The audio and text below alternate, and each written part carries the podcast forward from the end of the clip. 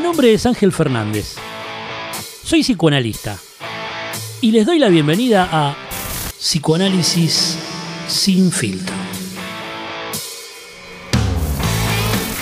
Psicoanálisis sin filtro ayuda a las personas a recuperar, por la vía de la conversación, la alegría de tener alguien con quien hablar. Hubo un tiempo en el que yo no la tuve, le tuve que pagar a un analista para recuperarla y ahí empecé a conversar en los bares, en las librerías, en las calles, en las universidades. Y entonces ahora lo que quiero es amplificar esas conversaciones de manera exponencial para que cada uno de nosotros pueda reencontrarse con esa alegría de tener alguien con quien hablar. Como siempre tenemos preguntas, consultas, inquietudes que vamos a estar tratando de contestar para armar una conversación. Vamos a escuchar un audio. Hola, ¿qué tal? Soy Carla. Quería saber qué opina usted, doctor. Eh, bueno, yo estoy muy bien, estoy con mi marido muy bien desde hace varios años, pero a veces eh, soy infiel. Yo quería saber si usted cree que yo la amo igual a pesar de esto. Muchas gracias, Carla. Es un grandísimo tema el de la infidelidad. Yo no puedo eh, interpretarte nada, no tengo ni idea eh, exactamente qué es lo que te pasa a vos, pero vamos a tomar lo que vos decís para abrir una conversación sobre, sobre esa cuestión. Eh, vos igualmente decís, hay algo que, yo quisiera subrayar. tirás algo como que estoy bien, pero ese pero suena muy fuerte porque es como que vos te sentís culpable, estás mal con eso. O sea, ¿por qué estoy bien, pero? Es raro, ¿no? Es raro porque vos podrías no sentirte mal, pero se ve que vos sos la que piensa que eso está mal. Habría que, ver por qué vos pensás eso. Eso te toca a vos, es un trabajo tuyo. Pero después haces como un lapsus, creo que decís, no sé si la sigo amando, creo que refiriéndote este, a tu marido, este, pero bueno, no se sabe si, si sos vos la que no te amás por ser infiel, si hablas de vos o si tu marido aparece como una mujer. No lo sé, no tengo ni idea, pero este, escuchalo después y vas a ver que eh, decís la, que está, está buenísimo ese cambio de esa indiferencia de los sexos. El tema de la infidelidad tiene mil vueltas.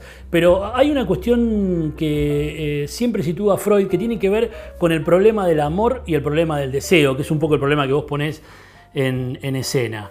Em, ¿Qué pasa? Dice Freud, hay hombres o mujeres, podríamos decir, que aman a alguien pero no lo pueden desear.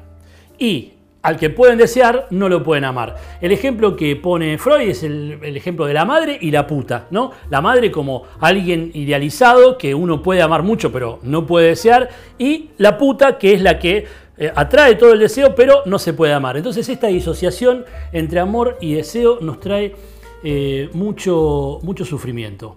Eh, y realmente es un tema complicado poder eh, juntar, como decía Freud, las dos corrientes, la corriente tierna y la corriente sensual. Son como dos este, cauces eh, de aguas distintas, siempre turbias, que cuesta unificar, que cuesta poder trabajar juntos, el amor y el deseo. Eso es un gran tema y generalmente la infidelidad la tenemos que pensar en relación al propio deseo. Es decir, si yo te tuviera que dar un consejo, que no te voy a dar, pero eh, un comentario que me surge de, lo que vos decís es que la infidelidad siempre hay que relacionarla con el deseo de cada uno. Es decir, la pregunta que uno se puede hacer ahí es si está siendo fiel a lo que desea o está siendo infiel. Porque vos podés ser infiel a alguien para cagarla o podés ser infiel a alguien porque es la manera en la que vos armás tu relación con esa persona. Entonces, la gran pregunta no es tanto si está bien o mal en términos morales, sino si está conforme al deseo o no.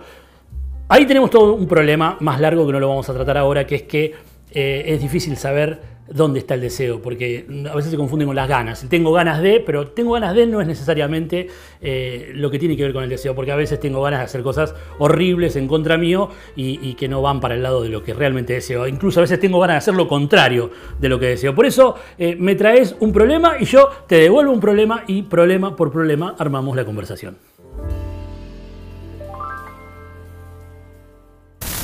Bien, llegamos al final de otro capítulo que esperamos que sea el principio de una nueva conversación. vimos cómo a través de un tema particular se pueden conectar problemas universales. Algo que parece que le pasa solamente a una persona, en realidad nos pasa a todos y tienen que ver con cuestiones estructurales en las que estamos todos metidos siempre eh, esperando como noticias nuestras a través de la charla. Y nos dimos cuenta una vez más de algo que vamos a ver repetidamente en estos capítulos. Si el psicoanálisis habla de vos, entonces vos, ¿por qué no hablas de psicoanálisis?